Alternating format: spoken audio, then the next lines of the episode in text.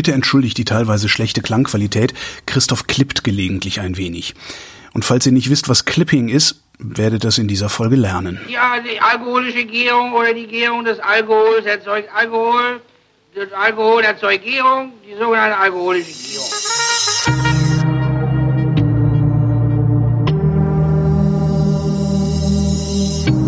Wer redet, ist nicht tot. Fällt mir gerade ein, wie du atmest. Äh, Willkommen zu den ersten Flaschen des Jahres 2023 äh, mit Christoph Raffelt. Und Holger Klein. Und wie du so atmest gerade, fällt mir ein. Ähm, ich weiß gar nicht, es war, es, es ist mal wieder so ein Buch erschienen über Podcasts, wo, wo Leute schlaue Sachen über Podcasts schreiben. Äh, und das irgendwie so, so ein bisschen wissenschaftlich daherkommt. Äh, aber äh, ich finde, also ich finde das ein äußerst fragwürdiges Werk. Und da ist dann auch irgendwann drin, ich, ich weiß gar nicht, irgendwas von mir ist da auch ähm, exemplarisch mal aufgelistet. Ähm, manchmal, also weißt du, manchmal vergesse ich halt, während das Intro läuft, ne? Mhm. Manchmal feixen wir da ja noch so ein bisschen rum oder sowas. Mhm. Und manchmal vergesse ich halt, es wegzuschneiden. Ja? Mhm. Meistens schneide ich es aber weg. Und die interpretieren das aber so, dass ich das gezielt gezielt nicht wegschneide. Wo ich dann ah, auch sage, ja, okay, ihr hättet ja mal fragen können, ihr Pfeifen. ah, schön. So, okay. Da sind wir. Was, was, äh, was, ja. was trinken wir denn heute?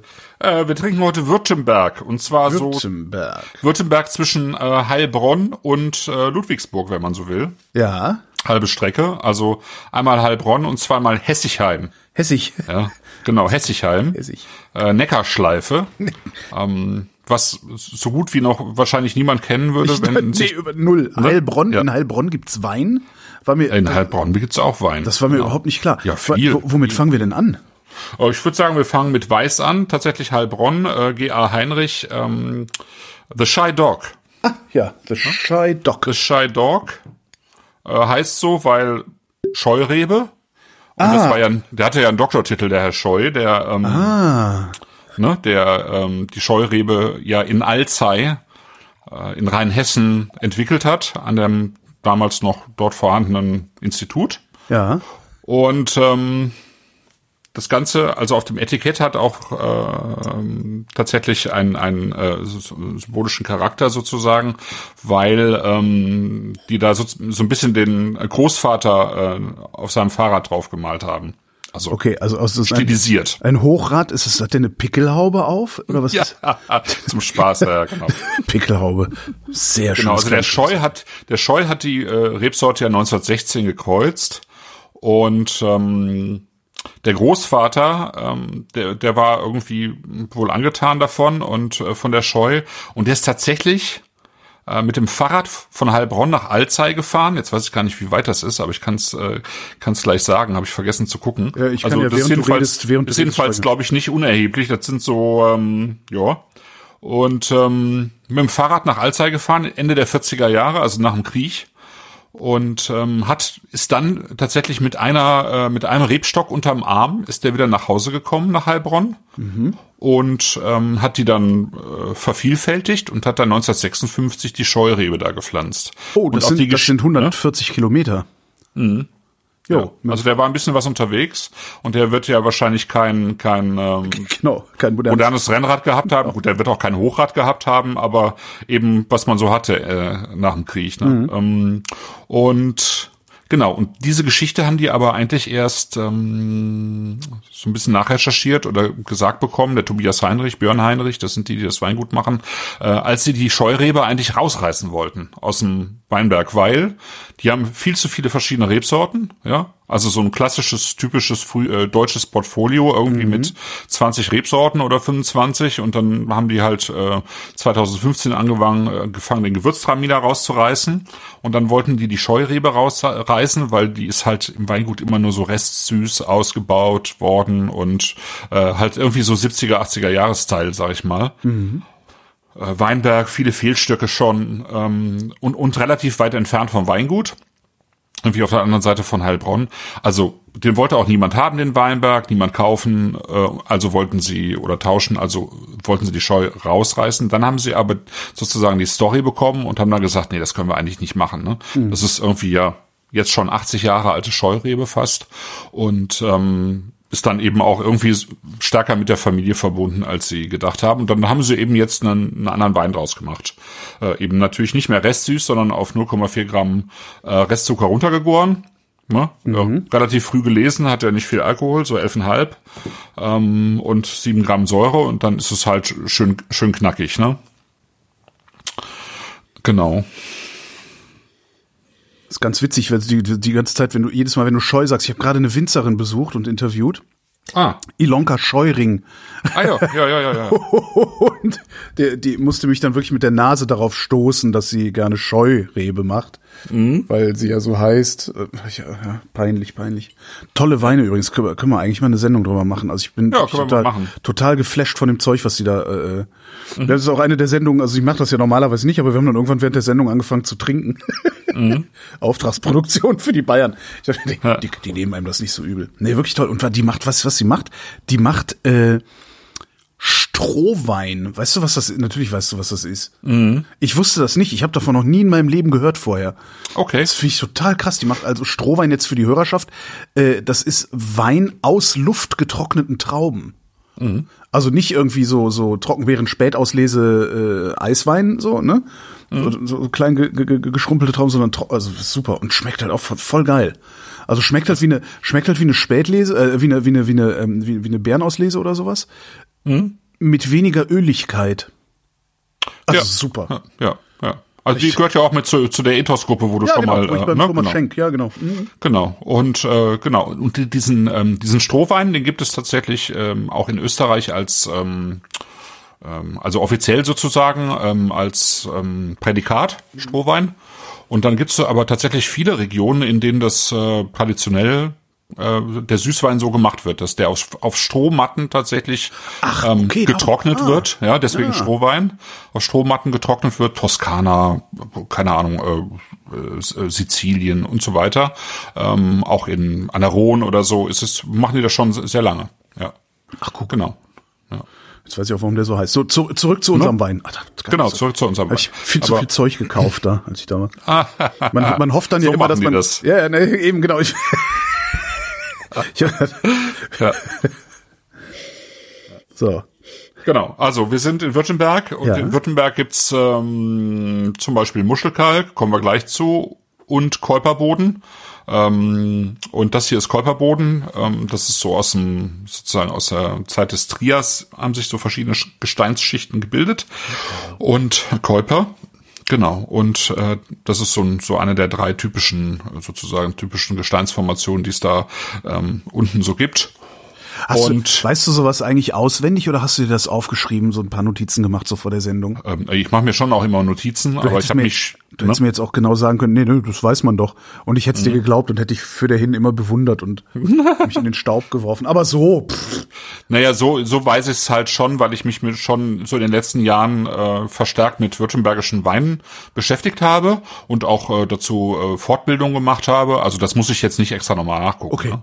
Also ähm, Württemberg ist halt so ein bisschen auch wie Teile von Franken oder da, wo ich jetzt war, an Saale und Unstrut. Äh, das ist Trias, ähm, sozusagen die äh, lithografische, lithostratigraphische Gruppe nennt man das so. Also die Zeit des Trias und da gibt's halt äh, Untertrias, das ist Buntsandstein, dann gibt es Mitteltrias, das ist Muschelkalk und der Obertrias, das ist halt diese, dieser ähm, sogenannte Kolperboden. Mhm. Genau. Und insofern, je nachdem, wo du gerade in Württemberg bist, hast du oder oder auch in welcher Höhe du äh, praktisch deinen dein Wein anbaust, ähm, hast du halt unterschiedliche unterschiedliche ähm, Formationen. Also das kann man dann nochmal aufdröseln in Lettenkäuper, Kohlenkäuper, Lettenkohlenkäuper und so weiter und so fort. Ostwestfalen, Ostwestfalen, ja. Westwestfalen, ja. Genau. Äh, man kennt das ja, also das sind so Sedimente von, keine Ahnung, Sandsteinen, Tonsteinen, Mergel und so, das ist, mhm. das ist dann irgendwie so ein bisschen zusammengeschichtet, äh, in gewissem Maße, ja. Ähm, genau. Ich finde, er riecht, und, riecht, er riecht ein bisschen zuckrig, finde ich. Was ganz ja. witzig ist. Ja, Ich glaube, das, das hängt einfach damit zusammen, dass die Scheurebe einfach so eine aromatische Rebsorte auch ah, okay. ist. Ne? Mhm. Und ähm, entsprechend eben das, du kennst das ja so ein bisschen jetzt hier von, ich weiß nicht, von Matassa oder so, ne, äh, Muskat oder ja. so. Äh, da ist das ja auch so letztlich, mhm. ne? dass du in der Nase ja eigentlich die Erwartung hast, dass du ein bisschen zuckrigen, äh, süßen Wein hast, mhm. ähm, ne? Äh, wegen des, dieses ganzen Aromas, was man eigentlich früher tatsächlich ja auch immer, und die haben es ja auch so gemacht, tatsächlich auch vor allen Dingen eben in süßen Weinen äh, verwendet hat. Und dann haben irgendwann eben auch Leute gemacht, äh, gesagt, äh, nee, wir machen mal trocken, wir machen das Ganze mal trocken, es passt halt, ne? Mhm. Ja. ja. Ja, und in diesem Fall hier ist es dann halt wirklich knalltrocken runtergegoren. Ne? Oh ja. Ja. Mhm. Schön ähm, im, in alten Fässern, also Eichenholzfässern vergoren und danach irgendwie vier Monate ins Betonei und dann eben komplett, also mit, mit einer ganz geringen Schwefelgabe, aber ansonsten komplett ohne irgendwas zu verändern, eigentlich auf die Flasche gezogen. Mhm. Das ist sozusagen die Geschichte von dem Wein hier. Ja, und ich dachte, das ist schön belebend zum Anfang. Mhm. Ne? Mhm. Man hat ja wirklich auch ein bisschen wie bei Muskat oder so, hast du irgendwie einfach die ähm, diese Aromatik.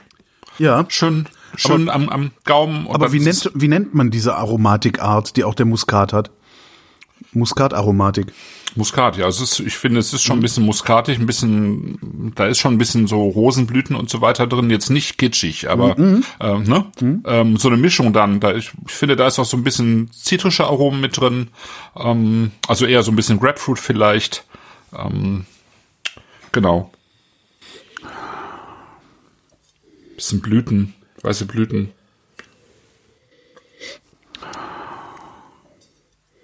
aber auch so ein bisschen, so ein bisschen knackigere Mirabelle oder so, finde ich, hat das auch noch. Also es hat auch so ein bisschen noch was von so einem knackigen, eher grünen als gelben äh, Steinobst, finde ich so. Mhm. Auch mit drin. Grünes Steinobst. Ja, René Kloten, Mirabellen. Sowas. Mirabellen sind grünes Steinobst? Ach, guck. Ich hätte gedacht, es wäre gelbes Steinobst. Ja, gibt's gibt's grün und gelb, je nachdem. Also wenn die die werden auch gelb, aber wenn die wenn die noch so ein bisschen, also wenn die wenn die gerade so reif werden. Ach so, ähm, du meinst, okay, ne? ich dachte, es gäbe so, genau. so inhärent grünes Steinobst. Ach so. Was mag es sein? René Kloden kenne ich nicht, aber ja. Genau, René Kloden. So, äh, René Kloden bleiben eigentlich grün. Okay. Ja. Ich muss das mal googeln, René Kloden. Ja. René. Also Im Prinzip ist das ja eine Pflaumenart, ne? Also ah. eine grüne Pflaume. Ja. Ah, die Dinger, ja. Ah ja. Hm? Ja, wusste ich auch nicht, dass die so heißen. Ja. René Clauden. Wo das jetzt herkommt, weiß ich nicht, aber im Französischen heißt es René Claude, also reine Claude. Ah. Also wahrscheinlich kommt es, ist es einfach eingedeutscht aus dem Französischen. Ja. Ich finde ihn in der Nase aber eher unterkomplex, ehrlich gesagt. Also ist Was so viel. Nö, das stimmt. Das also ist wir sind jetzt, wieder so an einem Punkt, wo, wo, wo die Weine so fein werden, dass ich wieder nichts mehr rieche. Das kann auch sein. Ja, das ist schon feiner. Also es ist jetzt nicht so, es, das springt einen jetzt nicht so an wie ähm, Weihnachten. wie so mancher Muskat so. Ja. ja. genau. Ja, ja, genau. Das ist schon, ne? Das ist schon ein bisschen dezenter. Ja. Muss ich mich, ich muss mich echt wieder dran gewöhnen, merke ich gerade. An was? Na, daran, dass es dezenter wird hier. Ach so. Also irgendwie war gefühlt, war, war so, das, das, das, der Ausgang des Jahres so heftig. Ja gut, Dezember war ja wirklich Dezember sowieso, so, ja, ja, ne? genau, ja, aber ja. davor irgendwie gefühlt ja. auch, aber ja. ja. Genau. Ja, also jetzt sind wir sozusagen wieder beim, also äh, ich stotter so vor mich hin. Januar ja. ist ja eigentlich so ein bisschen immer äh, Basic-Weine, also wirklich, ähm, ne? Weil wir alle die Autoversicherung bezahlen mussten, haben wir keine Kohle mehr für Alkohol. So, genau, so. Ja, und ähm, das kann Württemberg einfach auch sehr gut. Ähm, also ist, ist auch so ein bisschen äh, problematisch dabei, weil, äh, weil die es mit dem Basic ja auch so ein bisschen übertrieben haben. Also, weil Württemberg ist ja, ist ja so ein bisschen so ein Sonderfall in der deutschen Weinlandschaft. Also, weil ähm, das Ländle, ne? Ja. Die Weine entstehen im Ländle und äh, werden eben auch überwiegend dort getrunken so von Einheimischen und Ferien- und Wochenendbesuchern und äh, weil die weil die so geringe Mengen produzieren oder weil nö nee nee die äh, produzieren sogar Trollinger in rauen Mengen aber ähm, irgendwie ist es ja auch so ein Urlaubs- und Feriengebiet und auch so ein Wochenendferiengebiet und da ist es halt üblich dass man diesen ja sehr hellen äh, teilweise restsüßen, gerne Maische erhitzten Trollinger trinkt. Aha. So, äh, also aus dem gerne auch so aus einem normalen Wasserglas oder so, ähm, so, so ein Nebenbeiwein einfach, ne? Und ähm, das Ganze ist aber dann eben in Verruf geraten, weil, äh, also Trollinger kann man gut machen, das kommen wir auch gleich noch zu, aber Trollinger kann man halt eben auch wirklich so mit viel Kellertechnik machen. Ne? Und das ja. ist so, so ein bisschen das Problem geworden bei, bei Württemberg. Dass Württemberg eigentlich nur noch in den letzten Jahrzehnten mit, äh, mit billig gemachtem Trollinger äh, in Verbindung gebracht wurde. So ein bisschen wie Beaujolais mit Beaujolais ja. Nouveau, weißt du? Ja, ja, so, ja. Also da ist es ja, sind ja diese komischen Bonbon-Reinzuchthäfen, ähm, Kaltvergärung und so, oder beziehungsweise auch Maische Erhitzung, die, ja, wo die Weine eben auch nach so einem bestimmten Aroma schmecken und im, im, im Ländle ist es halt dieser Trollinger, der eben auch hochgekocht wird bei der Vergärung und ja. eben auch so eine ganz komische, ähm, so einen ganz komischen Geschmack hat, der aber irgendwie lange Zeit vielen Leuten irgendwie geschmeckt hat. Aber das Problem eben ist, ich meine, Württemberg ist die, das viertgrößte Anbaugebiet in Deutschland. Die haben so 11.000 äh, 11.400 Hektar. Und wenn, wenn man wenn man alle über einen Kamm schert und sagt, da, da entsteht eh nur Trollinger und vielleicht ja. noch ein bisschen Lemberger, dann haben die Leute das halt schwer. Und äh, deswegen ähm, ja, und können die, können die nicht einfach was anderes anbauen? Einfach genau. so? Ja, das Problem bei Württemberg ist so ein bisschen, dass, ähm, dass es sehr stark von Genossenschaften geprägt ist. Ja. Ja. Also es gibt ja die Länder, äh, Bundesländer, also heutigen Bundesländer oder Weinbaugebiete in Deutschland, die diese ganze Realteilungsgeschichte ja auch lange hatten, wo die äh, Winzer dann eben nur noch ähm, kleine Hektarparzellen hatten in den, im 19. Jahrhundert, ja. Mhm. Äh, und damals gab es so eine Zeit, da gab es einen großen Preisverfall einfach im Weinbau und dann konnten die von ihrem Wein nicht mehr leben. Äh, und die waren im Prinzip waren die abhängig von den von den Weineinkäufern, ähm, weil die diese nicht selber vermarkten konnten, äh, von den Weineinkäufern, die ihnen aber eben nur kleines Geld für ihre ähm, für ihre Weine gegeben haben oder für ihren Most oder wie auch immer. Und davon konnten die nicht mehr leben. Und dann haben die sich eben in äh, Genossenschaften zusammengeschlossen. Und das ist halt stark in Baden, das ist stark in Württemberg, das ist stark in Franken. Mhm. Also eigentlich im ganzen Süden an der A gibt's äh, Genossenschaften, in den anderen Ländern eher so ein bisschen weniger. Und äh, diese Genossenschaft, also es gibt viele Genossenschaften eben in der Ecke, die äh, die ich jetzt mal als rückständig bezeichnen würde. Ja. Äh, und einige, einige traditionell. Äh, ja, genau, tra traditionell. Und dann gibt's halt einige schon, die die das schon gemerkt haben, dass sie mal was verändern können. Also die gibt's auch. Ähm, aber insgesamt prägen sozusagen diese Genossenschaften, diese traditionellen Genossenschaften immer noch so ein bisschen das ganze, die ganze Geschichte da. Mhm. Aber es hat halt, mittlerweile gibt's halt einige äh, und, und immer mehr, die so in den letzten 20, 25 Jahren sich davon befreit haben. Also äh, Weingüter, die, ähm, die richtig Gas gegeben haben. Genau. Und wenn, ähm, wenn du hier ja? noch mal reinriechst, mhm. Da ist irgendwas was Kühles, irgendwas Eukalyptusiges. Minzig? Minzig, ich weiß nicht. Nee, nee. Ich finde eher, also, nee, Minze, oder? Ja, vielleicht Minze. Aber irgendwie so ein kühles Eisbonbon irgendwie. Hm. Ja, Eis, ja.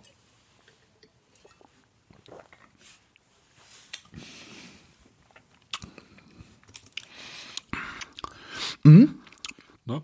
Das ist schon wenn man, schön. Wenn man sich also, dran gewöhnt hat, also ne, so, das ist jetzt äh, wieder, der ist, ja, ja, ist wirklich schön. Der schon. hat auch eine schöne, eine schöne Kühle auch im Mund. Also er kleidet ja, genau. den Mund, der kleidet den Mund kalt aus. Das ist auch ganz interessant. Mhm. Ja, finde ich auch. Ne? Also es ist, ähm, das ist ja jetzt kein hochkomplexer Wein. Ne? Mhm. Äh, das zahlt man auch nicht dafür und das soll er auch nicht sein. Der soll einfach irgendwie, das ist frisch. Ähm, die Aromatik ist eben nicht übertrieben, aber sie ist eben schön da und er ist halt am äh, und Gaumen angenehm trocken und frisch. So. Mhm. Genau. Und ich glaube, das ist genau das, was er sein soll. Ja. Schön saftig. Ja. Und ich finde, man merkt auch, dass es so irgendwie so unfiltriert ist. Also dass ähm, man hat noch so eine, so eine ganz leichte Stoffigkeit auch irgendwie am Gaumen. Also ja, gefällt mir gut. Hm.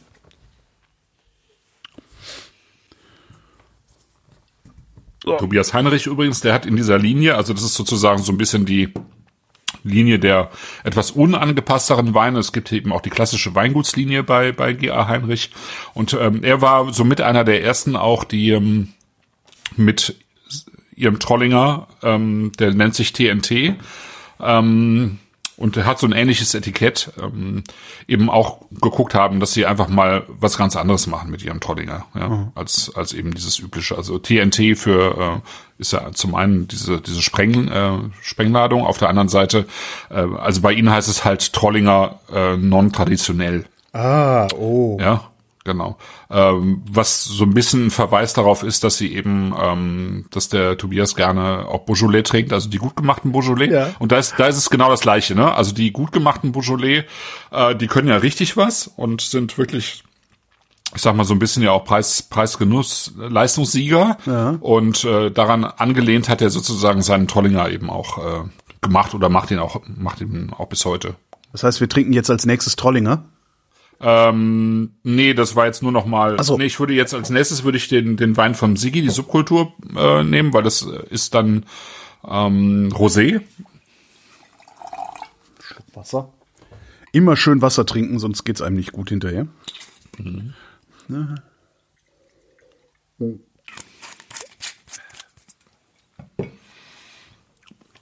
Da sieht man schon so ein bisschen im Glas, da geht's halt weiter mit dem Unfiltrierten. So, und ein bisschen Siggi. Ne? Siggi, ja. genau. Und damit sind wir dann sozusagen auf, auf halber Strecke von Heilbronn nach ähm, Ludwigsburg, ähm, in, eben in Hessigheim. Und Hessigheim ist halt auch so ein Ort, der ähm, total geprägt ist eigentlich von Genossenschaftsweinbau. Und ich glaube alle, äh, also ich kenne jetzt drei Weingüter dort. Das bekannteste, glaube ich, heute das bekannteste ist das von Stefanie und Fabian Lassack. Da würde ich auch gerne mal Weine von nehmen für einen Podcast. Nur die Weine sind halt direkt immer, egal wo man sie, äh, wo, wo sie verkauft werden, ausverkauft. Weil die einfach, hab ich schon mal gehört, den Namen. Ne? Auch, so, auch wirklich toll sind, großartig sind. Also die, ja, also die gehören mit auch zu dieser Avantgarde, sage ich mal, in Württemberg, die jetzt in den mhm. letzten Jahren auch richtig Furore gemacht haben. Und ähm, aber die anderen beiden, äh, also Sigi, Siegfried Meyer und ähm, gleich Eisele, ist ja auch aus, äh, aus Hessigheim. Das sind die beiden anderen äh, jüngeren Weingüter dort, wo die Vorfahren eben auch äh, schon Wein gemacht haben, aber tendenziell auch eher eben alles an die Genossenschaft abgeliefert haben. Und ähm, das sind die drei, die jetzt angefangen haben, diese alten Weinberge ähm, so nach ihren Maßstäben eben ähm, wieder auf Vordermann zu bringen. Und weil die haben eigentlich, haben die dort großartige Lagen, also äh, vielleicht mal einfach googeln, Hessigheim, das ist diese Neckarschleife. Ja. Das ist total schön da. Ja, das ist richtig, gerade ein ne? Foto, das ist wirklich bombastisch, ja. Also ja. landschaftlich ist das also super schön. Wahnsinn. Äh, richtig steil lagen auch und alte Weinberge, terrassierte alte Weinberge, also eigentlich das, was man sich wünscht, nur dass dort eben die ganze Zeit einfach nur Genossenschaftsweinbau betrieben wurde. Und zwar eben der traditionelle sozusagen, wo man nie was von gehört hat, wo man eher, eher selten mal einen guten Wein rausbekommen ja, hat. Ja, ja, genau. Genau. Also so ist es. Jammer, meine Güte. Ja, aber genau. Und die, die drei sind sozusagen, also die, die Lassacks und der Siegfried Meyer eben, der, wo der Urgroßvater eben schon äh, da Wein gemacht hat. Ähm, der, der ist so ein bisschen durch die Lande gezogen. Der hat äh, eben Önologie studiert und war in verschiedenen mhm. Betrieben im Rheingau, an der Saar, in Baden und äh, hat dann 2014 hat er eben äh, sein Weingut Sigi gegründet, was auch süß ist, ne? der Sigi. Ähm, und ähm, hat halt eben angefangen, auch diese, diese alten ähm, Weinberge wieder so zu rekultivieren, äh, eben was ja dann meist auch damit verbunden ist, wenn man halt nur billige Weine macht, dass man eben Herbizide spritzt und, und ja, den ganzen Krempel. Ne? Also vorher. Ja. Und da braucht man ja auch mehrere Jahre, bis, bis diese Weinberge dann eben auch ähm, herbizid- und pestizidfrei und vor allen Dingen düngerfrei äh, existieren können. Die müssen sich daran ja erst gewöhnen. Und dann kann man eben biologisch arbeiten und äh, eben aus dem Ganzen dann auch wirklich eine äh, so, ein, so ein Biodiversität schaffen, ja. Also mhm. Obstbäume, wird irgendwie Obstbäume gesetzt und Sträucher und Hecken und ähm, also was also versucht in sozusagen in der Monokultur, und das ist ja gerade ein Riesenthema auch überhaupt, ähm, also zu versuchen, diese Monokultur Wein aufzubrechen, Ja. soweit es geht, um eben äh, eine gewisse Biodiversität eben im oder um den Weinberg herum zu schaffen. Also es gibt ja genügend Leute, die Obstbäume dann auch in die Weinberge pflanzen. Äh, Agroforest ist in, äh, ein großes Thema. Also das haben sie in Frankreich angefangen, dass sie die äh, Weinberge eben auch ähm, sozusagen an den Seiten äh, mit mit Wald oder mit mit, mit Okay. Bäumen schützen, anfangen zu schützen, also auch gegen Wetter. Ne? Ähm, aber insgesamt natürlich, sobald du Bäume pflanzt und Hecken pflanzt, kriegst du natürlich Gewürm. Gewürm, genau. Alles Mögliche da rein äh, und das meiste davon ist eben sozusagen gutartig für tatsächlich für den Weinberg. Ähm, und ähm, du holst dir dann eben auch die natürlichen Fressfeinde für, für das, was eben nicht gut ist im Weinberg. Ne? Ja, genau. Das macht er zum Beispiel eben auch. Und dann hat er diese Das ist, alten das, das, Rebstöcke. wa- ne? warum, warum ist das jemals aufgehört worden? Also ist es, Ja. weil es halt, weil es irgendwie super Herbizide, Pestizide gab und sie sich gedacht haben, ja komm jetzt äh, volle Möhre drauf und keiner hat dran gedacht, was in Genau. 30 Jahren oder 50 Jahren passiert? Äh, tatsächlich ist es ja so, dass ähm, nach dem Ersten Weltkrieg äh, die ähm, die Industrie, die die ja Bomben oder Granaten gebaut hat, dann plötzlich einen äh, Überschuss an Material hatte und die haben ja den eigentlich den äh, den Dünger daraus entwickelt. Ja, Dünger ist ja im Prinzip äh, Form von Sprengstoff, ne? Genau. Äh, das heißt, die haben forciert, massiv forciert, Dünger in der Landwirtschaft einzusetzen, auch im Weinbau. Und äh, soweit ich das weiß, ist das so ein bisschen auch äh, ähnlich nach dem Zweiten Weltkrieg beziehungsweise nach dem Koreakrieg auch äh, mit den Firmen, die eben Entlaubungsmittel und so hergestellt haben und und daraus eben auch ähm, dann landwirtschaftliche Produkte erzeugt haben. Und ich glaube, die die ähm, die haben massiv über Jahrzehnte hinweg ähm, sind die eben massiv die äh, Winzer und Landwirte angegangen, auch diese diese Sachen zu kaufen, ähm, haben das eben als besser angepriesen und da, darüber hat man dann auch schnell äh, tatsächlich ähm, den traditionellen Weg vergessen, weil es Ja, das natürlich auch erstmal funktioniert hat. Ich wollte gerade sagen, ja? genau, die ersten 20 Jahre wird super funktioniert haben und äh, ja, Genau. Dann war es möglicherweise zu spät. So jetzt. Genau, und dann kamen die Leute halt auch, die, die gerade in den 70er Jahren halt äh, ähm, billig kaufen wollten. Ja. Ne, das war dann die Zeit, wo man dann den Riesling auch rausgerissen hat und Müller-Thurgau gepflanzt hat. Ne, der irgendwie dann noch mehr Ertrag brachte bei einer einigermaßen vernünftigen Qualität und so weiter. Und so hat sich das irgendwie, ne, und dann kam, dann kam sozusagen die nächste Welle äh, mit den Leuten, die, die eben Kellertechnik angeboten haben, ne? Aromahefen, en. Glykol. Und, ja, genau. Ist das, zählt Glykol eigentlich zur Kellertechnik? War das damals Kellertechnik, diese Glykolskandale? Äh, nee, Nee? nee, nee, das durfte ja nie, äh, nee, nee, das durfte ja, nie stimmt, das war kein, werden. Ne? ja. Nee, nee, Industriealkohol, ähm, der, der durfte nie verwendet. Also es war immer eigentlich strafbar. so, was wir hier jetzt haben, ist, äh, ist ja so ein bisschen was wie äh, Claret, also so ein bisschen, also ist ja nicht mehr so der klassische Rosé im äh, Lachsfarbenen, ne, sondern eben ein Spätburgunder, 40 Jahre alte Reben. Und er hat halt die, die ganzen Trauben über Nacht, ähm, über Nacht eingemeischt. Also so Ja. ein bisschen, ne, also mit ganzen Trauben meine ich dann wirklich die Trauben mit den Stielen, mit dem Stielgerüst, bisschen äh, eben angetreten und über Nacht stehen lassen und dadurch bekommt er eben dann schon diese Intensität. Ne? Zwei, drei Schnecken. Ja. Ja, zwei, drei Schnecken, ein paar Ohrenkneifer. Genau, und danach abgepresst und dann eben quasi wie ein Weißwein vergoren, aber eben mit Weinbergseigenen Hefen. Das ist jetzt bei allen drei Weinen so. Und dann hat er das äh, für acht Monate ins 500er Tonneau gesteckt, also in, in mittelgroßes Holzfass sozusagen. Okay. Ja. Riecht man aber nicht. Also das Fass, finde ich. Genau, es ist, ähm, ich würde mal sagen, auch kein neues. Und ähm, was er eben gemacht hat, ist, dass er, ähm, wahrscheinlich hat er sogar im Tonneau auch ähm, vergoren, könnte ich mir vorstellen, aber er hat auf jeden Fall den Wein sozusagen auf der Hefe liegen lassen dann auch.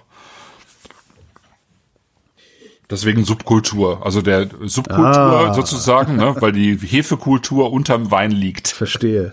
Ja, die, die setzt sich ja dann ab als, also als Trubstoff und Untergärig. Also, ne? Genau. Und wenn man, um den Fachbegriff zu verwenden, wenn man den Wein absticht, ja, dann holt man ja den Wein von der Hefe ins nächste Fass. Und ähm, wenn man ihn eben nicht absticht, dann ähm, bleibt er eben auf der auf der Hefe. Ja. Und das ist das ist hier der Fall. Ne? Ich finde den in der Nase. Ja, Entschuldigung. Nee, sorry. Ich wollte nur sagen, ich wollte ich wollte nur auch mal was sagen. Ich finde den in der Ja, Nase bitte. interessant. Ich finde den wenig, wenig fassbar in der Nase, finde ich den. Mhm. Ein bisschen was Schmuddeliges.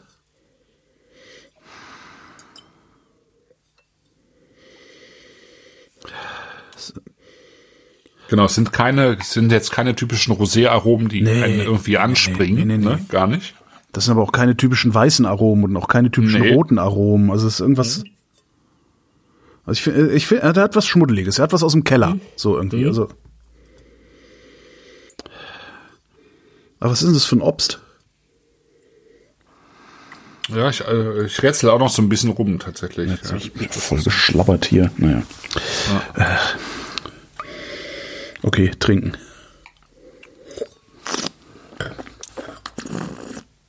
Also am Gaumen ist es auf jeden Fall schon sehr rotbeerig so, ne? Ähm, Oh. Finde ich, ne? Und, hm. Aha. Mhm. Der, den Schmuddel, Ja. den nimmt der aber mit. Also der hat, der hat ein bisschen was Schmuddeliges, aber- also der hat so, äh, das ist, aber jetzt nicht, also nicht schlimm, also, äh, aber es war jetzt, das hat mich jetzt ein bisschen irritiert. ja. Äh, Ich glaube, das kommt von tatsächlich, äh, ich könnte mir vorstellen, dass das sozusagen das äh, Schmuddelige von der von der Hefe kommt, ja. Also dass die, dass die Hefe dieses Hefelager da mit reinspielt. Ähm, Geil, das ist sehr gewöhnungsbedürftig, aber geil. Und hat auch, also der ist ja auch saftig, also das ist ja ja, ekelerregend. total. Ja, Also, das hat halt auch richtig, Frechheit. das hat halt auch richtig Säure, ne? Ähm, und es hat irgendwie so genau, dachte ich so genau auch die richtige ähm, kleine Menge an an ähm, an Gerbstoff halt auch. Ja, auch so, dass es mich nicht, nicht stört. Ja, Also genau, genau, genau, genau. Cool. Ja, und ich meine, das hat 10,5 Prozent Alkohol. Das ist halt, der hat das halt auch frisch, äh, früh reingeholt, ne? Und ich denke, dass, also zum einen dieses Schmuddelige so ein bisschen eben von der Hefe kommt und vielleicht auch von diesem, von dieser Maisstand, also Standzeit mit den, mit den ähm, Strünken. Kann ich mir auch vorstellen, ne? Dass da so ein bisschen eben was von dem, ähm, ähm, von den Stiel, Stielgerüsten eben auch mit im Geschmack drin ist. Ja. Und dann würde ich mal sagen, das ist irgendwie in der Nase ist das ja schon sehr rotbeerig. Also sprich ähm, eher so, aber eher so knackig rotbeerig, so ein bisschen rote Johannisbeere oder so. So ein bisschen, Chat sagt Erdbeere, aber das, das ist mir nicht, Erdbeere ist nicht, finde ich. ja, es ist so ein bisschen, ist so ein bisschen Walderdbeere vielleicht mit drin, so diese ganz kleinen Dinger, aber aber so richtig finde ich auch nicht. Nee, das ist Erdbeere ist viel zu süß für Ja, ja, so einen das, Geruch. ich finde auch. Es ist eher so diese Mischung so ein bisschen aus Berberitze und ähm, diese, diese, diese roten, knackigen Aromen, die so ganz, ganz leicht ins Grüne gehen. So Granatapfel. Ich wollte gerade sagen, Granatapfel, ja. Rote Johannisbeere, so ein bisschen in die Richtung. Ja, ja, was saures, rotes, hartes, ja, Granatapfel. Mhm. Ekelhaft, ich Genau, hasse ne? Granatapfel. Ja. Dann noch so ein Schuss, ähm, so ein Schuss Orange mit da rein, Mhm. Orange oder so. Ja. Ne, und dann zischt das richtig. Ist Ja, cool. genau, das, das zischt wie Appelsaft. Also das ist, ja, ja, also das Ja, echt. kannst du auch, das macht ja dermaßen Speichelfluss, das Zeug, das ist Ja. ja wirklich unglaublich. Ja.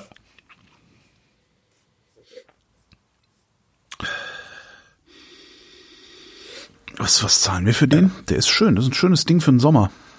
Total. Auch vor allen Dingen Ähm. ein schönes Ding, um mit, mit Leuten im Sommer Wein zu trinken, die jetzt, ja, die, die, die sich von sowas nicht abschrecken lassen, weil das ist jetzt auch nix, wenn du den, wenn du den einfach so bei so einer normalen, hier wir essen ein paar Spaghetti-Gesellschaft auf den Tisch Mhm. stellst, könnte es dir passieren, dass die Leute äh, das ganze Wasser austrinken und den Wein stehen lassen. Ja, 15,50. Oh, das geht doch. Ja. Ja. Weil das ist erklärungsbedürftig, ist es schon. Das ist halt, den trinkst du nicht einfach so, da willst du drüber reden. Mhm. Ja. Genau, aber er ist halt nicht so erklärungsbedürftig, dass man, äh, dass man ihn zur Seite schieben würde, wenn man nicht drüber redet, glaube ich. Richtig, Weil es richtig. halt, ja. Und ich glaube, wenn der, der müsste man mal auch, auch mal, mal gucken, ob ich, vielleicht schaffe ich das den auch mal irgendwie länger offen stehen zu lassen. Weil der, ich glaube, der profitiert noch mal, wenn er noch ein paar Tage länger äh, offen steht und oder, Mhm, glaub oder, ich auch. oder und in der Karaffe ist. Ja. Dann kriegt er nämlich noch so ein bisschen Wärme mit rein.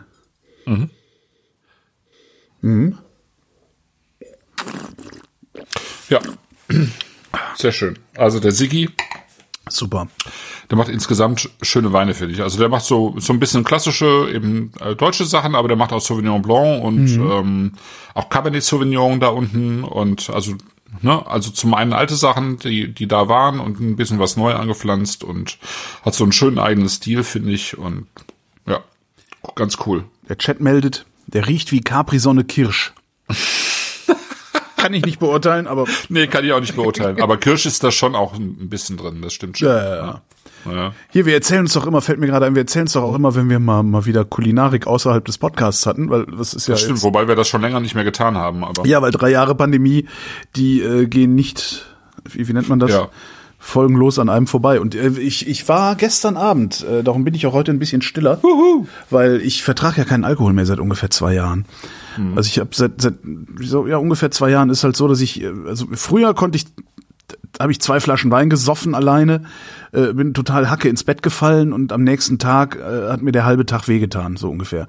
Heute habe ich das nach einer Flasche. Also es ist wirklich so, dass ich denke, okay. Und dann waren wir gestern Abend auch essen ähm, und ich hatte und haben auch zu zweit jeder drei Bier und eine Flasche Wein. So. Also zwei Flaschen Wein und sechs Bier. Was mir heute echt den kompletten Tag verschissen hat. Aber jedenfalls waren wir, ähm, und zwar haben wir uns einen Laden ausgesucht nach äh, Bib Gourmand was ja ähm, der sozusagen der kleine äh, Guide Michelin Der Bourgeoise, der, der Bourgeoise, Bourgeoise. für die Gourmand ist halt für die die gerne viel Genau. essen ähm, also der Bib Gourmand ist halt der kleine Guide Michelin also das, ich glaube Ja. deren deren deren äh, Kriterien sind irgendwie, macht ein gutes Drei-Gänge-Menü unter 49 Euro oder so ähnlich. Also irgendwie sowas. Also ich, ich, Mhm. ich weiß es nicht mehr genau. Und wenn man, wenn man, das ist auch so der Rat an alle, die nicht wissen, wo kann man denn mal schön essen gehen oder sowas. Ohne direkt Guckt- arm zu werden. Ohne direkt arm zu werden, genau. Guckt in den Bib Gourmand für eure Region, für eure Stadt und gebt diesen Läden eine Chance, weil die sind in der Regel wirklich sehr, sehr gut. Ähm, da haben wir einen gefunden und zwar in Berlin-Kreuzberg. Der ist seit diesem Jahr, glaube ich, sogar erst drin oder seit 2022. Äh, Long March Canteen heißt der Laden. Das ist so ein Okay. fancy schmancy äh, äh, Ch- China-Restaurant dekonstruiert essen. Aber wenn du, wenn du redest, darf ich ja auch gu- nachgucken, ne? Ja. Na klar, wieso denn nicht? es ist, es ist halt so, so, ja, die, die dekonstruieren halt so chinesisches Essen so ein bisschen und Christian hat in, ich weiß gar nicht, wie viele, wie viele Gänge das waren.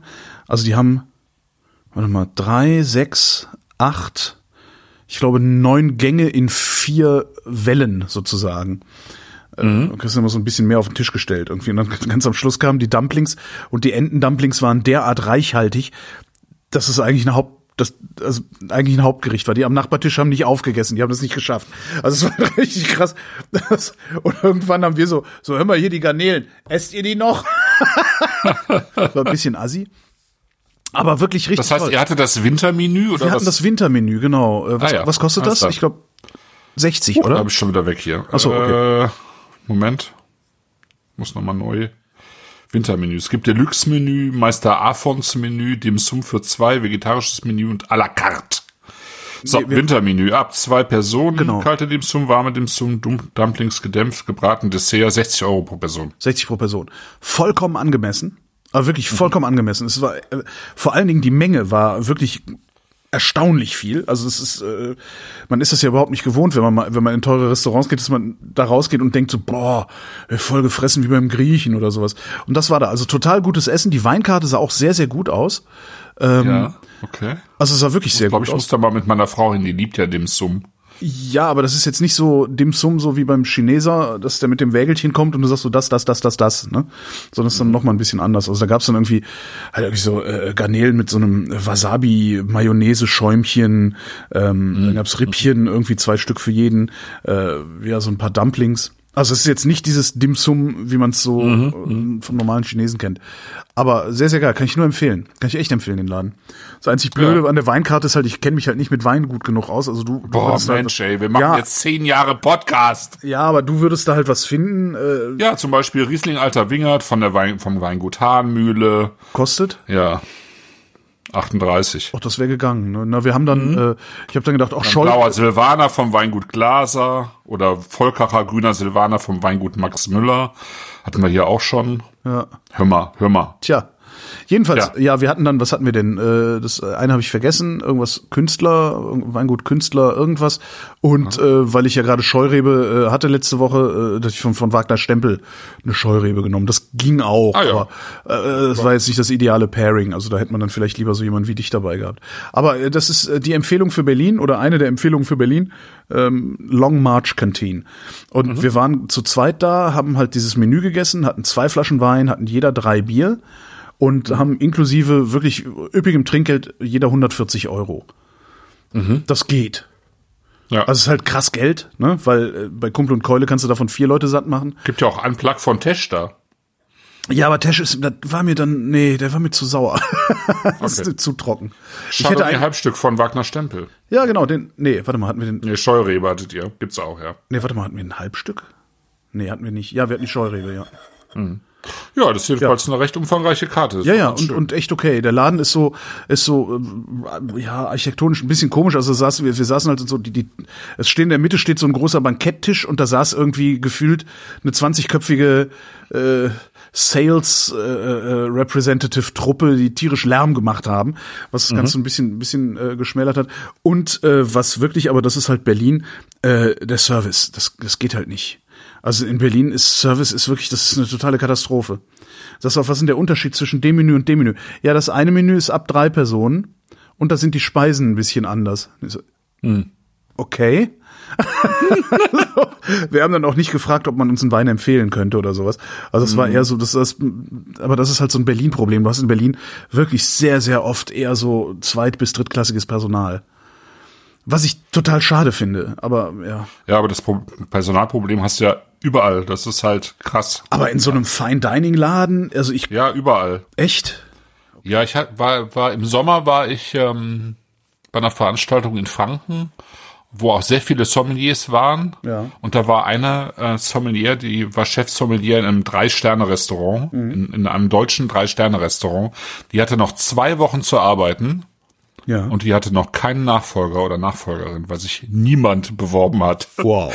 Ja, in, und so viele Drei-Sterne gibt's nicht in Deutschland. Aber das ist, wird überall ein Problem, egal wo. Aber woher kommt das, also woher kommt dieses Problem? Also gibt es keine Sommeliers mehr?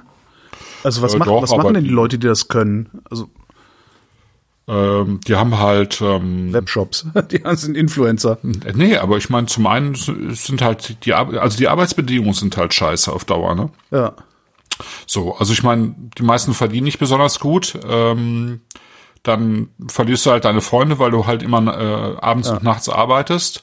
Und äh, dann gibt's auch in, in äh, verschiedenen Läden nicht unerheblich äh, Probleme mit äh, Sexismus und so weiter. Und, und so weiter. Ja, also da, es gibt, ich glaube, es gibt viele Themen äh, in dem Bereich. Ähm, die, die zu verbessern wären und die, also wo, wo man jetzt gerade mal anfängt, sie anzusprechen, auch zunehmend, ähm, auch in der gehobenen Gastronomie eben. Und äh, ja, das ist schon ein Thema. Also Sexismus, schlechte Arbeitszeiten, schlechte Bezahlung, ähm, viel, viel Arbeit einfach auch, ne? Also viele Überstunden. Ähm, ja, also Ja, nicht so einfach. Aber wohin führt das dann? Dann machen, dann können die Läden halt zumachen auf Dauer, ne? Ja, ja, ja, das passiert auch. Oder es gibt neue Dienstleister, es gibt dann keinen keinen keinen äh, Sommelier mehr im Laden, sondern es gibt dann Christoph Raffelt, der äh, weiß ich nicht, sämtliche sämtliche ein, zwei und drei Sterner äh, nördlich des Mains äh, berät Karten und versorgt. Ja, die, naja, die, also die das- Menschen, also ich mache das jetzt nicht, aber die Leute gibt's auch schon, klar. also- die, die Restaurants mit, mit Karten versorgen. Ja. wie Karten. Also, mit, Ach so, ja, also die, die, nee, die. Weinkarten machen. ich meine gar nicht jetzt Karten äh, zur Verfügung stellen, sondern wirklich sagen, okay, dass der, dass der, dass der Chef dann halt hingeht und sagt, hier, das ist unser unser Menü für äh, diesen Monat, diese Woche oder was auch immer. Äh, bitte entwickle mir mal ein Pairing dazu. Äh, und dann wird das halt nur noch mit Weinbegleitung verkauft.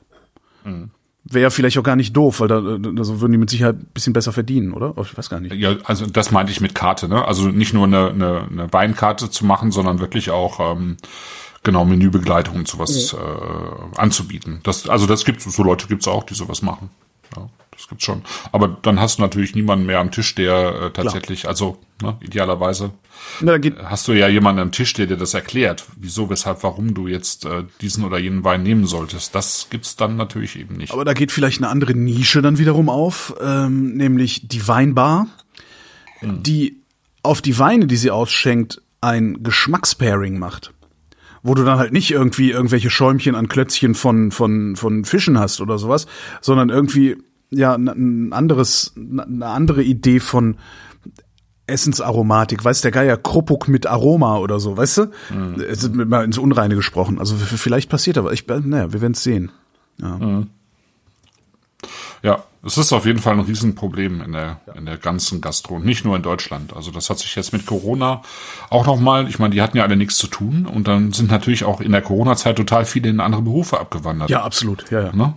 Das was kommt ich halt, natürlich was erschwerend halt, hinzu. Was ich daran halt wirklich faszinierend finde, ist, da haben wir gestern Abend auch drüber geredet, die dass es offensichtlich in diesen anderen Berufen so viel Bedarf an Personal gegeben hat, dass du im Grunde ein Drittel der Gastronomie äh, ja entpersonalisiert hast, wenn du so willst. Mhm. Das finde ich eigentlich das Faszinierende daran. Mhm. Und das wird ja nicht besser. Das wird ja wirklich nicht besser. Also ich meine, das, das, also dem, dem, Demografie äh, ist da ja. Eigentlich müsste man wahrscheinlich jetzt so, am besten jetzt so seine Rentenversicherung verfressen, weil in 15 Jahren gibt's keine Restaurants mehr. Das kann sein, ja. ja. Mehr oder weniger. Ja. Ach. Na, aber ja. Ja. Kann man nochmal hingehen. Gut. Dritter Wein. Oh, warte, muss ich den zweiten Wein noch schnell entsorgen. Hm. Genau, wir bleiben in Hessigheim. Das ist schon witzig. Also, Hesslichheim. Dass wir irgendwie zwei, zwei Weingüter aus Hessigheim haben, wo es quasi nur drei gibt. Ähm, es gibt nur drei, es gibt wirklich nur ja, literally. Nee, okay. Weiß ich nicht. Ich habe jetzt nicht, nicht nachgeguckt, aber okay. das meiste ist halt immer noch Genossenschaft und dann gibt's halt mittlerweile auf jeden Fall diese drei Weingüter, wie viele dazu noch. Aber es werden nicht viele sein. So. Ja. ja genau. Ja, und das ist jetzt das von Alexander und Eva Eisele. Die haben. Die haben vor allen Dingen auch einen der Region angepassten Namen. Eisele. Eisele. Genau. Die haben irgendwie oh. 2016 angefangen, 2014 glaube ich, hat er, hatte er übernommen und 2016 äh, angefangen, das auf biologischen Weinbau umzustellen. Ich glaube, mehr oder weniger machen alle drei das, aber ähm, er ist derjenige, der das auch zertifiziert hat, mhm. ähm, nach Biolandrichtlinien. Genau. Und ähm, im Prinzip haben wir jetzt eben, das erste war ja vom Käuper, das hier ist beides vom Muschelkalk. So mit Lehm oben drüber. Und wir haben jetzt einfach ähm, mal Trollinger. Mhm. Und zwar ein Trollinger, also Trollinger ist ja Vernatsch eigentlich, ne? Ähm, ist ja irgendwann mal aus dieser, dieser Südtiroler Ecke quasi nach ähm, Württemberg gekommen und hat dort äh, seine zweite Heimat gefunden. Also von sich aus schon ein, eine Rebsorte, die wenig Farbe hat. Ja. ja. Also wenig Farbstoff und auch wenig Tannin. Das ist einfach bei der so, ne? Ich frage so mich gerade, wie kann man, wie kann man so blöd sein, einen Wein, der Vernatsch heißt, dann Trollinger zu nennen und dann auch noch eine miesen Qualität zu verkaufen? Also, naja, sie werden es Tirolinger genannt haben, ah. weil es aus Tirol kommt, ne? Ja, ja klar. Ach klar. Ja. Okay. Also der, ich glaube, der offizielle Name dieser Rebsorte ist sowieso äh, Chiava oder Chiava, aber es ist mit SCH. Mhm. Und aber sie wird eigentlich immer nur Vernatsch genannt ähm, und in Deutschland eben Trollinger, Tirolinger. Ja. Tirol. Und das ist jetzt hier, ne? Ja. Irre. Man könnte drauf kommen, aber ja, aber dann ne? darf man, man halt auch nicht. Ja, ja. Man darf dann aber auch nicht Holger Klein sein. Ah, ich weiß nicht. Darf man einfach nicht. Das ist verboten. Bei Strafe. riecht wie ein Gummiboot. Wir hatten lange nichts mehr, was wie ein Gummiboot riecht. Ja. Hier ist ein bisschen. Also wir haben Pflanze ja 55, also das ist schon richtig alte Reben. Mhm.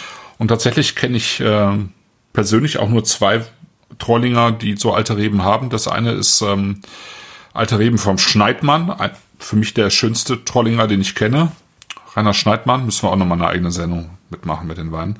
Und, und das hier ist auch eben schon richtig alt. Und das hat man eben bei Trollinger auch so selten, weil, ähm, äh, weil natürlich Trollinger im Wesentlichen eben günstig verkauft wird. Und günstig heißt natürlich auch, dass man hohe Erträge in den Weinbergen haben möchte. und der Trollinger liefert auch hohe Erträge, aber wenn er schon so alt ist, natürlich nicht mehr. Und dann wird er unrentabel und dann wird er rausgerissen. Und der ist halt nicht rausgerissen worden. Der steht auf terrassierten Steillagen äh, eben in diesem, ist auch nicht richtig Muschelkalk, sondern Dolomitgestein und kalkhaltige Lehmböden. Genau, und dann wird das äh, spontan vergoren über drei Wochen hinweg. Das ist dann auch schon ganz anders als das bei dem üblichen Trollinger gemacht wird. Der braucht nämlich nur ein paar Tage, eben mit einer äh, quasi ultra hoch erhitzt, ne, wie man das bei, bei Milch macht. Und ähm, in dem Fall hier 30 Prozent ganze Trauben, also ähm, mit Stielgerüsten. Genau, und dann ganz langsam abgepresst und zwölf Monate ins Barrik, aber eben in ein altes Barrik gelegt. Kannst sagen. Ne? Ist auch wieder, Dann hat wieder das Ganze irgendwie gerade mal 16 Milligramm Schwefel, das ist sehr wenig. Äh, überhaupt alle drei Weine mit, mit sehr wenig Schwefel sollten also, ja. Es steht auch hinten drauf, enthält sein. nur wenig Sulfide. Ja. Restzucker 0,3, das ist auch äh, für Trollinger Verhältnisse super trocken. Also es ist ja praktisch durchgegoren. Ne? Genau, und ich finde, das riecht auch einfach schon sehr appetitlich. Ja. Aber auch nach Gummiboot. Ja, ist ein bisschen Gummiboot mit drin. Ich finde, man, man riecht auch so ein bisschen ähm, Das ist ein, so ein Gummiboot, so ein erdiges Gummiboot. Also weißt du, das ist erdiges Gummiboot mit Hagebuttentee. Hagebuttentee, wo hast denn das jetzt her? Schön Ja, Chat. aus, den, Ja. aus, dem, aus dem Glas. Achso. Hagebuttentee. Im Chat steht nämlich auch Hagebuttentee. Ach so, im Stechen. Ja, witzig. Aber ich habe Hagebuttentee. Und Dill. Ich, hab, Nee, ich, Dill ich, hab kann- ich nicht. Ich kann keinen Hagebuttentee. Ich trinke freiwillig keinen Ja. Hagebuttentee. Da habe ich Hast du so, zu viel in dem, hast du früher zu viel in den äh, Landschulheimen getrunken? äh, im Krankenhaus. Ah, im ich habe Kranken- doch Ach, ja, ja, ja. ja. 87 habe ich Natürlich. doch, äh, Ja, ja, klar. Äh, mehrere Monate. Erftstadt. Nee, in, nee, nee, das war in Nee, Euskirchen. nee, das, das war in Euskirchen, ja. Da habe ich mehrere Monate im Krankenhaus gelegen. Da gab es halt unter anderem immer Hagebuttentee und Kamillentee. Und Kamillentee ka- konnte ich, konnte ich dann irgendwann wieder trinken, aber Hagebuttentee ist irgendwie. Allein der Gedanke daran, der lässt mich irgendwie die Schultern hochziehen. Also keine Ahnung, man Ah, müsste es okay. wahrscheinlich mal versuchen, dann ist es wahrscheinlich auch eher. Außerdem sagt der Chat Eisen und Dill. Nee, Dill habe ich gar nicht. Nee. Eisen, hm. Ich weiß, was er meint mit Eisen. Äh, ja, ja. Sta so Stahlgeruch. Hm? Ja, ja, ja, das ist das, was ich, was ich meinte, das mit, mit dreckig. Also das ist das erdige, also das, das erdige am Gummiboot. Also das, das, was da so ein bisschen, ja, was so ein bisschen schmutzig riecht, das riecht wie Eisen. Mhm. Ja. Weißt du, so Eisenwerke Brühl, erinnerst du dich an den Geruch? Ja, ja, ja, ja. Das ist da ein bisschen drin. Okay, es steht sogar bei, bei, beim Anbieter, bei der Weinadresse steht sogar Was?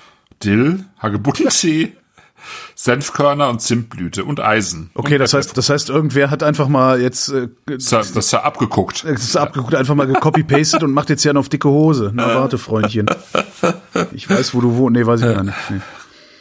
So, guck mal. Also das mit dem Hagebuttentee finde ich gut. Aber es hat halt auch was Tabakiges, finde ich. Ne? Erdig, sagtest du ja schon. Ja. Ein bisschen erdig. Ja. Aber ist das Tabakige nicht eher was Schwarzteeiges? ja, das geht so, genau, das ist so fermentiert, ne? Ja, genau. Das, das sind so Fermentationsnoten. Irgendwie, ja, Schwarztee.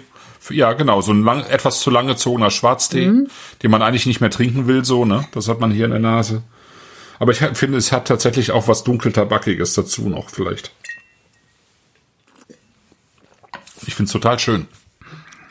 Weil es hat am, am Gaumen hat es dann so eine, vorne, so eine ganz leichte Fruchtsüße. Und nach hinten raus wird es aber total trocken. Absolut.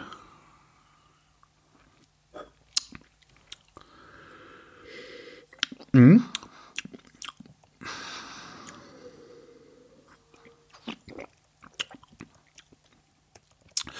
Und auch so, auch so wieder so, so angenehm kühl. Was kann der denn? Zwölf Umdrehungen. Ja.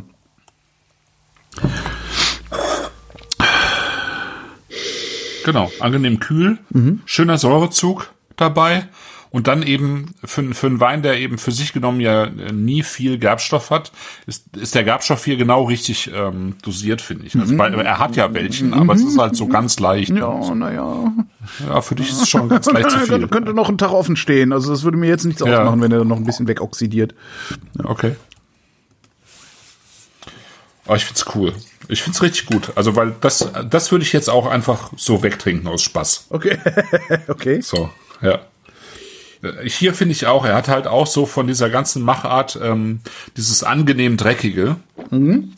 Ähm, ja, diese, diese Ecken und Kanten, die ich einfach mag. Es hat dieses Äh, flo leicht florale, frische, das ist saftig, das ist sehr transparent irgendwie, also jetzt nicht nur in der Farbe, sondern irgendwie auch so am Gaumen, das ist alles so schön klar irgendwie, was der, was der einem bietet. Und dann ist es saftig und, und, und einfach, ja, hat halt einfach Trinkfluss. Mhm. Aber es ist halt nicht banal dabei, es ist so einfach, ähm, Ja, ich Ja, finde, der hat so eine, so eine, was, ich weiß nicht, klar würde ich den jetzt nicht nennen, weil ich finde den gerade am Gaumen eher, also unfiltriert, also ne, so ungehobelt. Ja, ja, ja. So, so, nee, ich so. meine, mit klar meine ich tatsächlich so, ja, wie soll ich das sagen? Der ist halt nicht verdichtet. Ähm, ja, weißt du, das ja, ist nicht, ja, ja, und ja, ja, da luf, ist- luftig, ne? ja, mm, Luftig, ja, ja, genau, luftig. Ja, ja, genau. verstehe. Ja, der ist, Ja. äh, der macht süchtig. Ja, ja, ich merk's gerade. Hm. Ja. Das ist sehr cool, finde ich. Der ist, der ja. ist, der ist für den Sommer. Also den kannst du ja, ja, ja. in arschkalt, in arschkalt beim Grillen Ja, genau. irgendwie. Hm. Total, ja, genau.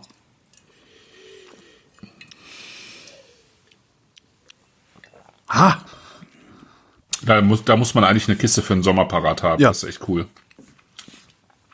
ja, dummerweise muss man das.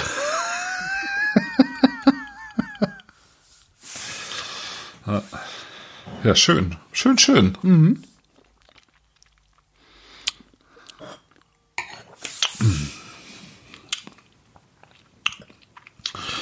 was ich total schön, also total schön finde, ist wirklich diese ganz dezente Süße an der Zungenspitze, die so diese, diese Frucht mit sich bringt und dann geht es aber über in dieses kühle, kühle und äh, frische hinten raus und dieses total trockene.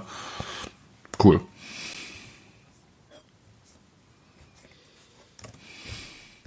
Und der hat Ja, auch ich so war nicht, ich war ja irgendwie nicht essen.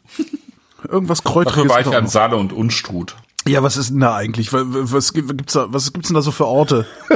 was kennt man denn da? Naumburg. Ach, Naumburg an der Saale, ja, das kenne ich. Genau, da war ich. Da hatte ich sozusagen, äh, da, hat- da habe ich mir eine Knallerwohnung gemietet für die vier Tage ähm, von von einem Schweizer Ehepaar, die irgendwann nach Naumburg gegangen sind und da so eines dieser alten äh, sehr renovierungsbedürftigen Stadthäuser renoviert hat. Ja. Ja, mit Vorder- und Hinterhaus. Ähm, er selber ist irgendwie Schreiner und äh, Holzkunsthandwerker und er hat das wirklich mit sehr viel Liebe und mit diesem, mit, mit diesem Schweizer Hang zu Sauberkeit und Perfektionismus haben die das da, ja, äh, die, die Wohnung perfekt eingerichtet. Knaller, wirklich. Äh, irgendwie die Kinder, der eine irgendwie ist im Orchester in der Schweiz, die andere ist äh, Jazz äh, Pianistin, glaube ich, in Berlin und zwei Jungs äh, spielen in Naumburg Theater, die haben gerade das Haus gegenüber renoviert, so sehr cool irgendwie. Und Naumburg ist halt einfach der Hammer, weil nicht nicht zerstört im Krieg, natürlich mit äh, Aufbaugeld ähm, zu großen Teilen wirklich ähm, durchsaniert, aber eben auch nicht alles, das finde ich ja sehr schön, weil es hat halt nicht so dieses Geleckte, sondern du hast halt auch immer noch diese verwahrlosten alten Geschichten dazwischen und dann hast du aber eigentlich so, ein, so eine Architektur vom vom Mittelalter bis ins 19. Jahrhundert, ja. All, alles da. Irre. Und dann hast du Freiburg ähm, an der ähm, an der Unstrut. Naumburg ist, schön, die, ne? ist die AfD sehr stark. Ja, das ist halt immer das Problem, das sagen die halt auch da, ne? Das ist halt, ich meine, da sitzt ja auch der, hier der, äh, dessen Name mir gerade nicht einfällt, äh, mit seinem der- Verlag, so. Ach so, ne? ja, ach Gott, ja, Äh, ja, der, äh, äh, der, ja, der, genau, der, der, ja dessen Name nicht irgendwo. genannt werden darf. Ja, genau. So, ne? Also das ist halt, ja, es ist, mh. ja, aber aber an sich, also für sich genommen eigentlich ist es total schön. Also Freiburg, die, die haben so ganz alte Terrassenlagen. Da stehen überall so kleine Häuschen drin, äh, die die auch teilweise als Ferienhäuschen vermieten, weil die halt groß genug sind, um sie als Ferienhäuschen zu vermieten, sind aber schon teilweise 200, 300 Jahre alt. Ähm, echt sehr, sehr, sehr, sehr nette Ecke. Ja. Und natürlich die, ich meine, die Winzer, Winzerinnen, die ich da jetzt kennengelernt habe, die sind natürlich auch nett. Die wählen halt nicht AfD. Ja, das ist natürlich, nee, nee, das, Klar. Obwohl, äh, ganz klar, Ja. also ganz klar ist es vielleicht Nee, nicht, so aber ganz klar ist das auch nicht, weil ich meine, du hast im, äh, ne, also in, ich, in der Landwirtschaft ist, ja, aber der Winzer ist jetzt nicht gefeit davor, äh, ähm, rechts zu wählen. Das sieht man ja in, in, in teilweise in Italien und in Frankreich Ja. auch. Ähm, nee, aber war total nett und ich glaube, da mal im Sommer hinzufahren, irgendwie für ein paar Tage, ist macht, glaube ich, richtig Spaß, weil dann haben auch diverse ähm, Weingüter äh, auch tatsächlich Restaurantbetrieb. Ähm, und äh, das ist schon ganz cool. Ja, und äh, ist jetzt nicht so weit von Berlin. Also ich war Nee, bei, ja. ja. mit einem Winzer da, äh, der kommt, der wohnt halt in, also der ist Berliner, beziehungsweise ist nicht Berliner, aber wohnt schon ewig in Berlin. Der ist halt Nebenerwerbswinzer. Der, der hat halt seit 2008 da seinen Weinberg oder zwei Mhm. und lebt in Berlin und macht da aber eben Wein. Das ist auch ganz cool. Wie sind denn die Weine? Also Ähm, taugt das was? Ja, ja, ja, ja. Also ich meine, da wo ich jetzt war, tau taugt was natürlich. Ähm, das habe ich mir natürlich ausgesucht schon. Äh, ja, ins, ich glaube insgesamt ist das ist dieses ganze Gebiet noch in so einer Findungsphase, weil die halt ja im Prinzip ja Anfang der 90er neu anfangen mussten Ja, alle, ne? ja. Außer, außer Rotkäppchen, die die konnten halt äh, durchziehen. Rotkäppchen kommt aus Freiburg. Ah, Okay. Ja, also die, dieser große ähm, Schaumweinerzeuger, der kommt aus Freiburg äh, und wurde da im 19. Jahrhundert gegründet. Ja, es gibt, also es gibt ähm, zum Beispiel eben Conny und Efi, ähm, äh, Konrad Budus und äh, seine, äh, seine Freundin oder Lebensgefährtin, Frau, wie auch immer, die dort ähm, Wein machen, also ich sag mal in Anführungsstrichen Naturwein. Karl Friedrich Walter, auch so ein ähm, jemand, der Naturwein macht mit viel Silvaner. Ich glaube, mit dem machen wir auch nochmal eine Sendung Okay. irgendwann. Aber auch so ähm, VDP-Weingüter, die irgendwie so ein bisschen durchstarten. Also es ist schön. Also es ist, äh, die haben sich noch so als Weinbaugebiet noch nicht so ganz gefunden. Man kann das, glaube ich, noch nicht so ganz einschätzen, was da so auf Dauer passiert. Äh, ist natürlich auch klein. Die haben irgendwie 800 Hektar da so in etwa. Aber ich glaube, da ist viel, da ist viel. Ähm, viel Potenzial drin. Das Problem ist halt so ein bisschen, dass die, dass es da echt trocken ist. Ja. Trocken und äh, teilweise eben äh, sehr kalte Winter hat. Also die hatten 2021 hatten die minus 28 Grad da. Äh, und das ist dann für die äh, Rebstöcke schon auch ähm, eine Herausforderung. Wie ist denn, also ich, Ja. ich, ich in, in Sachsen gibt's ja dann auch Wein und mein Problem mit Wein aus Sachsen ist, die sind eigentlich ganz gut, Aber teuer. aber zu teuer. Genau. Also Mhm. es ist immer so, dass ich irgendwas aus Sachsen trinke. Also was weiß ich, also ich hatte letztens, äh, was, ich glaube, kostet die Flasche im, im Einzelhandel 25 Euro. Mhm. Und hab den getrunken hab- und hab gedacht, ja, der ist, das ist ein toller Wein, aber den kriege Mhm. ich halt aus jedem anderen Anbaugebiet für irgendwie 16 bis 18. Ja, das ist, schon, das, da auch das so? ist da noch nicht ganz so, das ist da noch nicht ganz so krass. Nee. Nee. Also es, also es fängt relativ, also es fängt vergleichsweise hochpreisig an. Ja, hochpreisig ist jetzt auch vielleicht zu viel gesagt, aber äh, vielleicht teurer an als in so manche anderen Weingebaugebieten, aber es wird dann nicht so, ähm, also es steigert sich dann nicht so Mhm. stark, würde ich mal sagen. Okay, das heißt, man will, man will da dann eher die, die teuren Sachen kaufen, weil die billiger sind als die teuren anderswo. Oder so ähnlich. Ja, ja, zum Beispiel. Ja. Also großes Gewächs, äh, ein großes Gewächs aus Sachsen ist wahrscheinlich günstiger als ein großes Gewächs von der Mosel nah. Ja, das, das, ja, ja, wahrscheinlich schon. ja, okay. Ja. Genau. Also sag mal, die einfachen Weine, die kriegt man da auch noch unter 10 Euro. So, ja. Und ähm, aber die, die ambitionierteren Weine, jetzt zum Beispiel von Böhme und Töchter, das ist ein Weingut, wo ich war, die kosten dann auch schnell mal über 20 Euro tatsächlich. Ja. Schon. Ja. Was, was haben wir für den Eiseli hier? Der, der war auch nicht so teuer, ne? Ich glaube 16,50. Ja, es geht doch. Ne? ja. Das, das geht doch. Aber ja, naja. Gemessen daran, was die Leute sonst für Wein ausgeben, ist natürlich aberwitzig viel Geld. Ja, aber, Ja, aber das, fürs- wir sonst, genau. Nee, und vor allen Dingen fürs, Wir fürs ist okay. Wirkungstrinken kann man sich halt auch einen Schnaps holen, ne? Äh, ja, genau. Und ähm, ja, genau. Und aber es ist halt gut gemachter Trollinger, sehr gut gemachter Trollinger Hätte ich- aus ich- einer ey, ja. alten Lage mit geringen Erträgen. Also Hätte ich im Leben nicht gekauft. Ich, es- selbst, Nee, ne? also egal, selbst wenn, selbst wenn, wenn der bei Vinikultur gestanden hätte, hätte ich gesagt, nee, nee, nee, Trollinger, den haben die da nur hingestellt für die Touristen oder irgendwie sowas. Aber im Leben hätte ich ihn nicht gekauft. Nee, also tolle, tolles Ding. Der ist wirklich schön. ne, ja, ja. Ja, sehr schön. Dann gebe ich genau, mir damit waren, jetzt den Rest.